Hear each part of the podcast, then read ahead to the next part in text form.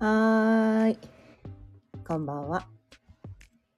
今日も6時になったので、ちょいわるおかんの夕波ほろよいトーク、やっていきたいと思います。今日のテーマは、悩みを手放し、手放すための聞き流すだけ星読み講座の第15回目ということでね、お伝えしていきたいと思います。改めましてこんばんは。かよねです。毎日夕方6時からだいたい15分から30分ぐらいその日のテーマを決めて悩みを手放すための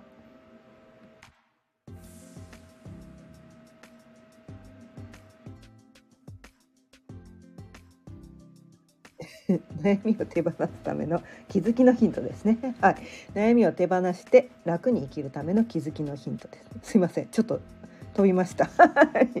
意識が一瞬飛びました。はい、気づきのヒントをねお伝えしています。はい、毎日ね。はい。で、このね星読み講座っていうのがね一日おきにね星読み講座一日おきにねそのフリフリーテーマみたいな感じで今日はこのテーマでお話ししますみたいな感じでやっているんですが今日はねこの星読み講座の第15回目ということでまあ前回までにねあの太陽系にある10個の天体とで、えー、前回のね第14回でその、まあ、星座の話に入ってきたわけなんだけれども、うん、でも星座っていうのはいきなりそのね「何々座はこういう性質です」とかいきなりそこには私は行きたくなくて。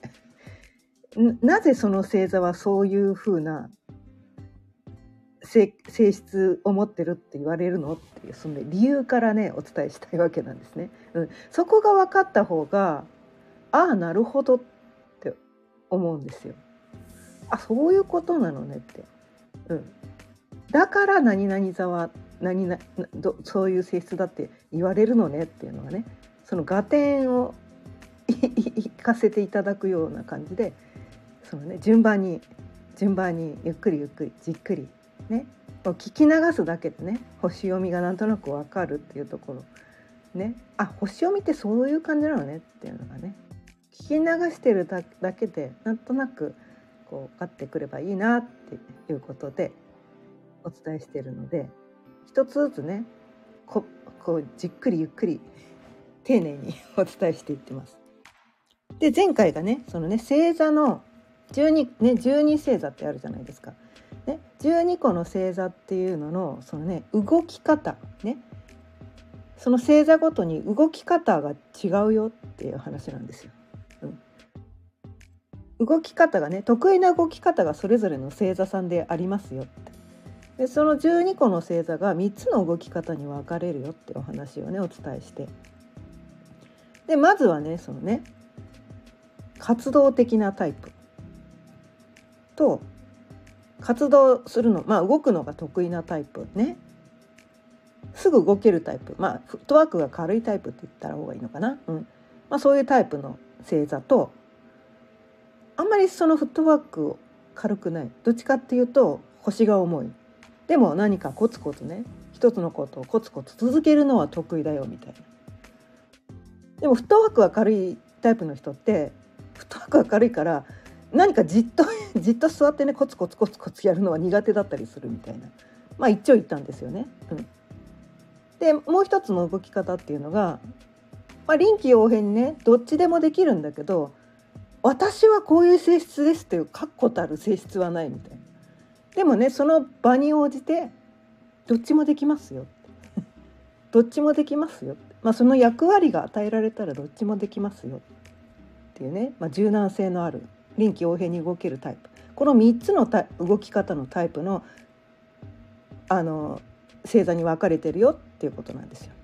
でそれぞれねこのね季節の始まりの星座お羊座蟹座天秤座ヤギ座っていうね4つのね季節の始まりの星座っていうのがその活動的なタイプなんです。だって新しいことを始める新しい季節を始めるにはやっぱり勢いが必要なんですよ。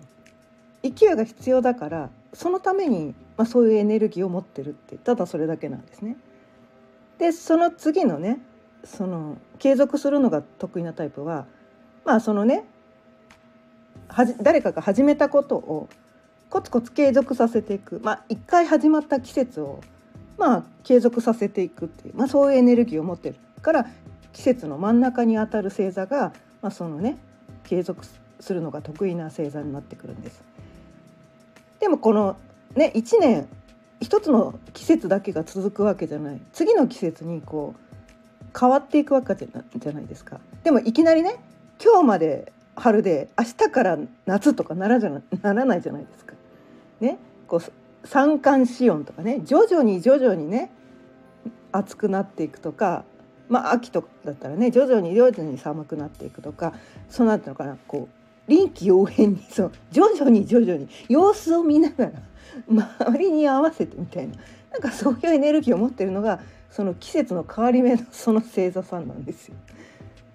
全部必要なんですよ全部の動きが必要ってことなんですねだから自分が得意な動きと苦手な動きがあるのは当たり前なんです。当たり前なんですよ。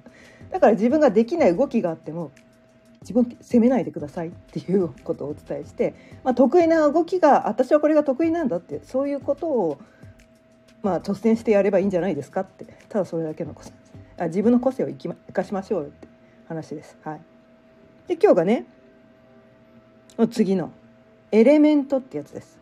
エレメント。まあこれは人それぞれが持ってる価値観みたいなものですね。価値観がそれぞれ違うんです。十二星座ね。これは4つのエレメントに分かれます。これが火と土と風と水ってやつですね。うん。まあ価値風水とかね。なんかそういう言い方もしたりとかしてまあ、4つのエレメント。ね、これ結構世界中でねこのねこの世の全てのものはこの4つのエレメントにこう性質的にね分けられるみたいな。なんかそういう考え方がねあまああちこちでねこの先生術だけじゃなくて他の学問とかでも結構言われてたりとかするんだけどまあ違う考え方もねもちろんあるんだけれども、まあ、先えー、先生術の世界ではまあ、このね十二星座がこの4つのエレメントの性質に分かれますよっていう考え方をしててで最初がね火のエレメントですね。火のエレメント。火火のエレメントは、えー、お羊座と獅子座とあと伊手座の3つの星座が火のエレメントの人たちで、まあ、火っていうからにはまあ熱いわけなんですよ。ね、熱い。で火ってこう上に向かってこう燃えるじゃないですか。だからなんか上ばっかり見てるとかね上昇志向が高いとか熱いみたいななんかこうアップテンポとかなんかこうなんていうのかな 浮き足立ちっていうのか分かんないけど「おっしゃいこうぜ!」みたいなこう上腕をこう上に振り上げるみたいな「いけいけゴーゴー!」みたいななんかそういう感じのエネルギーが上上ってベクトルが上なんですね上上へ向かってるんですよ。まあ、そういうエネルギーを持ってるのがねこの火の星座の人たちなんですね。でこれと前回のねその動きっていうのを掛け合わせるとそのね星座の性質がねより分かってくるっていう感じになってくるんだけど、うん、で次がね地まあ土土ですね。土。土の星座の人たち、ね、土のエレメントの人たちね。この人たちはお牛座さんと乙女座さんとヤギ座さんになります。この人たちはまあ土土っていうからねこうなんていうのかな。まあ、形があるものなんですよね。形があるんですよね。あのまあ重いですよね。重い。地に足がついてるみたいなね。すごい堅実な感じなんですよ。コツコツと堅実でまあ物質的なものか土って形があるで目に見えるもの。火って目には見えるけど形があるかって言われるとうん、明確な形はないじゃないですか。ね、うん、だからで火はちょっとね精神的なものも表せて、まあ、スピリットみたいなね。スピリットみたいな。だから火の人たちはちょっとスピリチュアル的なね。精神性がすごいなんか高いとかなんかそういう感じの人たちが多かったりするんだけどこの地の人たちってすごく現実的なんです。目に見えるものが大事なんです。実績数字とかね。確実な実績を上げるとかね。目に見える形のある何かこうね。建造物とかね。物とかね、まあ、お金とかね。体とかね。実際に手で触れて実物としてある。私はこれが大事みたいな。なんかそういうものが大事な人たちなんですよ。ね、結構違うんですよね。火と地ってね。結構違う。うん、でその次の風の人たち。風っていうのは目に見えないですね。明らかにね。火よりも見えないですよね。風ってね。うん、で、まあ、風って止まってたら風って言わないんですよね。常に動いてるんですよ。横に広がっていくっていうかね。どんどんどんどん広がっていってどんどんどこまでもこうどこまで行くのかよく分かんないみたいな。ずっと流れていく感じなんですよね。うん、だからそのまあ動きとかあとは目に見えないもの。あの目に見えないけど動きがあるもの。だから流通とかね交通とかあとは人と人とのコミュニケーション。コミュニケーションもやっぱり動きじゃないですか。で会話とかも目には見えてないけど実際にその動いてるじゃないですかそこね。あとだから情報とかっていうのも動くじゃないですか。ね。インターネットとかねネット上でもいろんな情報がこう動いてるあれって風のエネルギーなんですよね。うん、風のエネルギーなんですよ。そういう動く情報とか交通とか動き動きを持ってるのはねその風の性質であ風の人たちの星座は、えー、風は双子座と双子座と天秤座と水亀座の人たちが風のね星座の人たちで、まあ、この人たちはそういう、まあ、情報とかすごい大事だったりとか新しい情報とかねなんかねそのあとはコミュニケーションとか、うん、あとは、まあ、風なのでちょっとどっちかっていうとちょっとベタベタあんまりしたくないかもしれない。その風星座の人たちは。うん、だって風ってななんてだろう。流れていくじゃないですかやっぱり。だからさらっとしてんですよどっちかと。ドライっていう言い方もするしさらっとしてるとかね。あんまりだからなんていうのかな。あっさりしてる感じの性質の人が多いかもしれない。だからもしね自分のねこうね、まあ、付き合ってる人とか家族とかでちょっとなんかクールな感じとかなななんなんだろうもうちょっと優しくしてくれればいいのにとかね思うことがあるかもしれないけどその人がもし風邪清楚の人だったら諦めてくださいその人そういう人なんで。でもしねあなたがねあなたがそういうねさらっとした持ち主でなんか周りの人にこうつあなんか冷たいよねって言われたとしても別にご自分を責める必要ないです。あなたはそういう人なので諦めてくださいもうね自己否定もしなくていいし他者否定もしなくていいです。その人はそういう人だと知るだけでいいんです。知ればいいんです。別にそれを絶賛する必要もない。褒める必要もないし、まあ、いいと思ったら褒めればいいけど いいとも思わないように無理して褒める必要もないんです。ただああなたはそういう人なのねと認めてあげるだけでいいんです。ね。そう。他者をね認める、まあ、自分を認めるためでもあるし他者を認めるためにもこのね星読みってめっちゃ使えるんですよ。うん、で最後がねこの水の星座の人たち。こう水っていうのは何ていうのかなこうバーってこうもしこぼしちゃった時にこうなんていうのかな綺麗な形にならないんですかもうなんかブレレダーみたいなそう境界線が曖昧とかなんかこうそれが例えばこう布の上にこうこぼしてしまったらどんどん染み込んでいってどこまでもどこまでも染み込んじゃうじゃないですかお布団の上とかでもしね水バーってこぼしちゃったら全部下の方に下の方にどんどんどんどん染み込んでいきますよね。まあ、土土とかね、まあ、畑とかにお水をまいたとしてもどんどんどんどん下の方にどんどんどんどん染み込んでいきますよね。うん、でいろんな何か物にひっついてその対象物を濡らすじゃないですか。ね、濡らすんですよ。相手を濡らすんですよ。ださっきのね風の人たちと真逆でいいろんな人にこうねベタベタしたがるみたいなくっつきたがる人たちなんですよこの人たちは。くっつきたがるベタベタしたがる。でいろんな人に寄り添いたがるみたいな。で優しいっていう言い方もできますよね優しいんですよ。親身になってすごいなんかこうその人が言ってくれた言葉がなんか胸にしみるとかねこう染み込んでくる優しい気持ちがこうじわじわと染み込んでくるみたいな。その人といるとめっちゃ癒される。なんか優しいよねみたいな。なんかいいよねみたいな。なんかそういうのが水の星座の人たちでその人たちが蟹座とあと,、えーと、サソリ座と魚座の人たちが水の星座の人たちなんですね。うん。まあ、この人たちはこのね水の要素がある。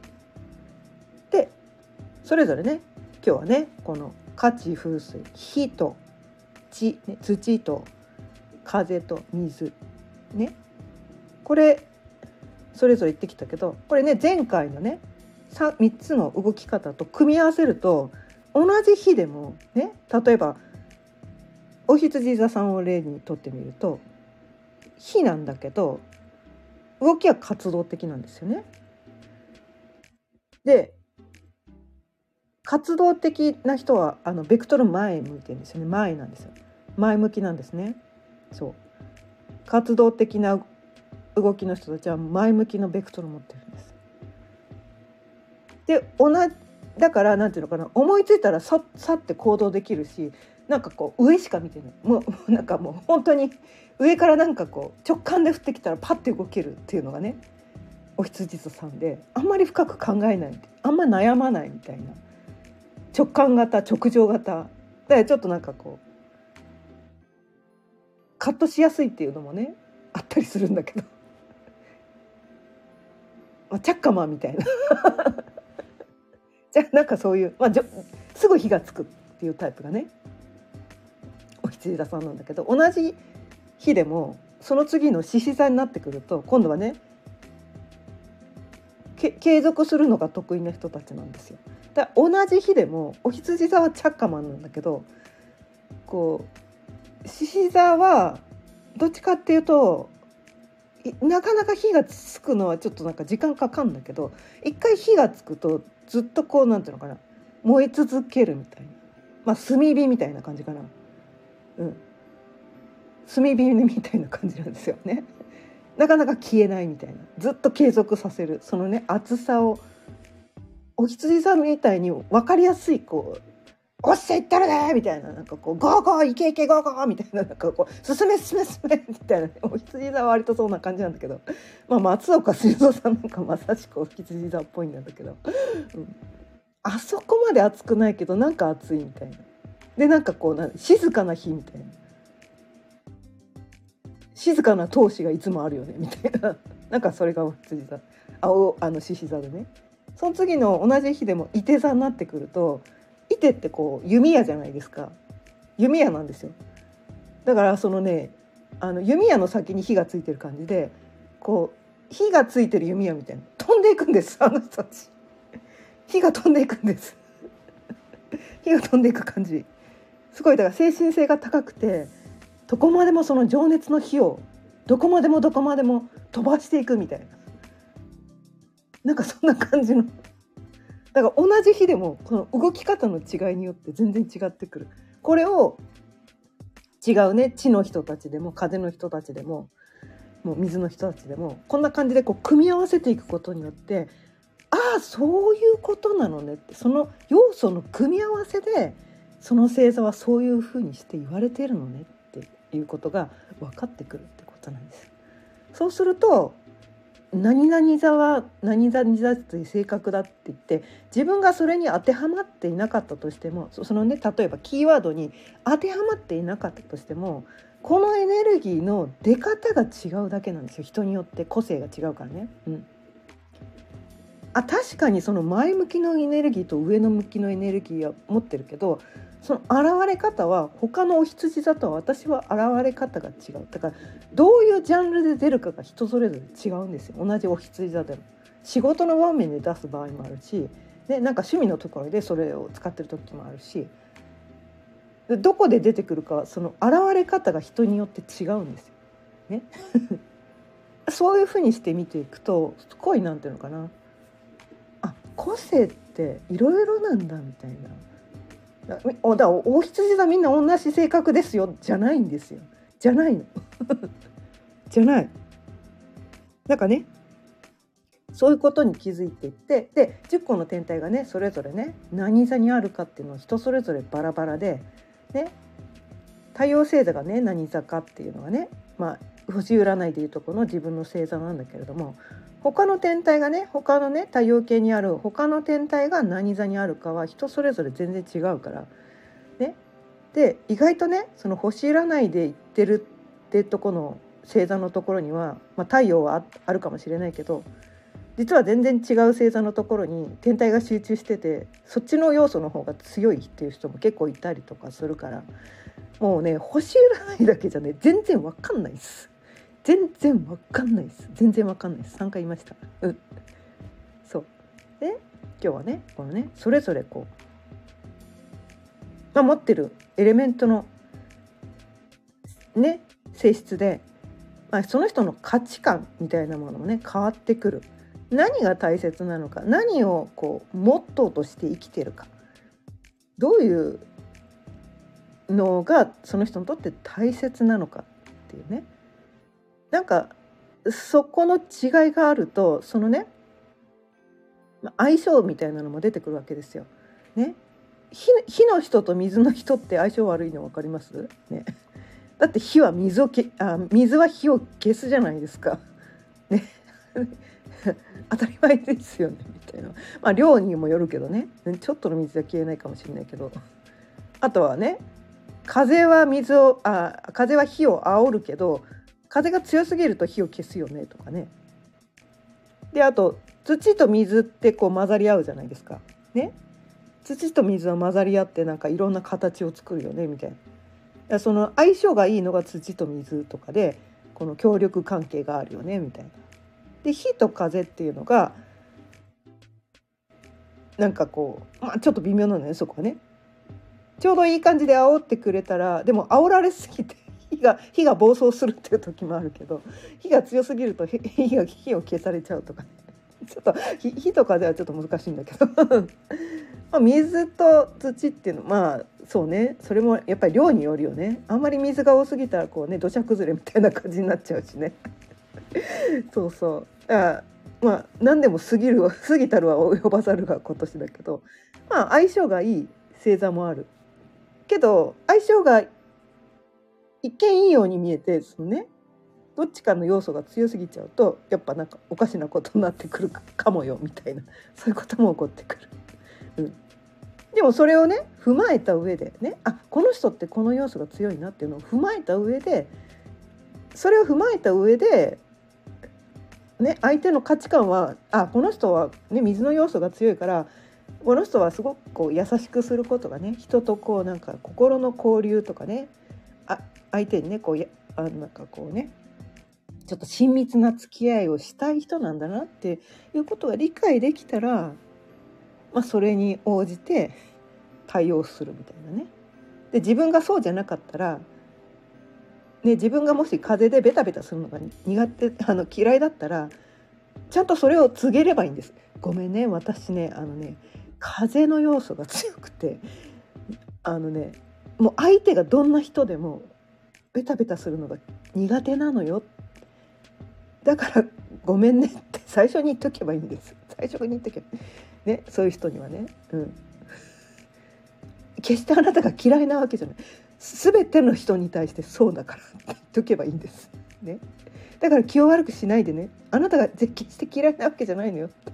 言っとけばそこに対してこうねなんか相手を傷つける必要もないわけじゃないですか。ね。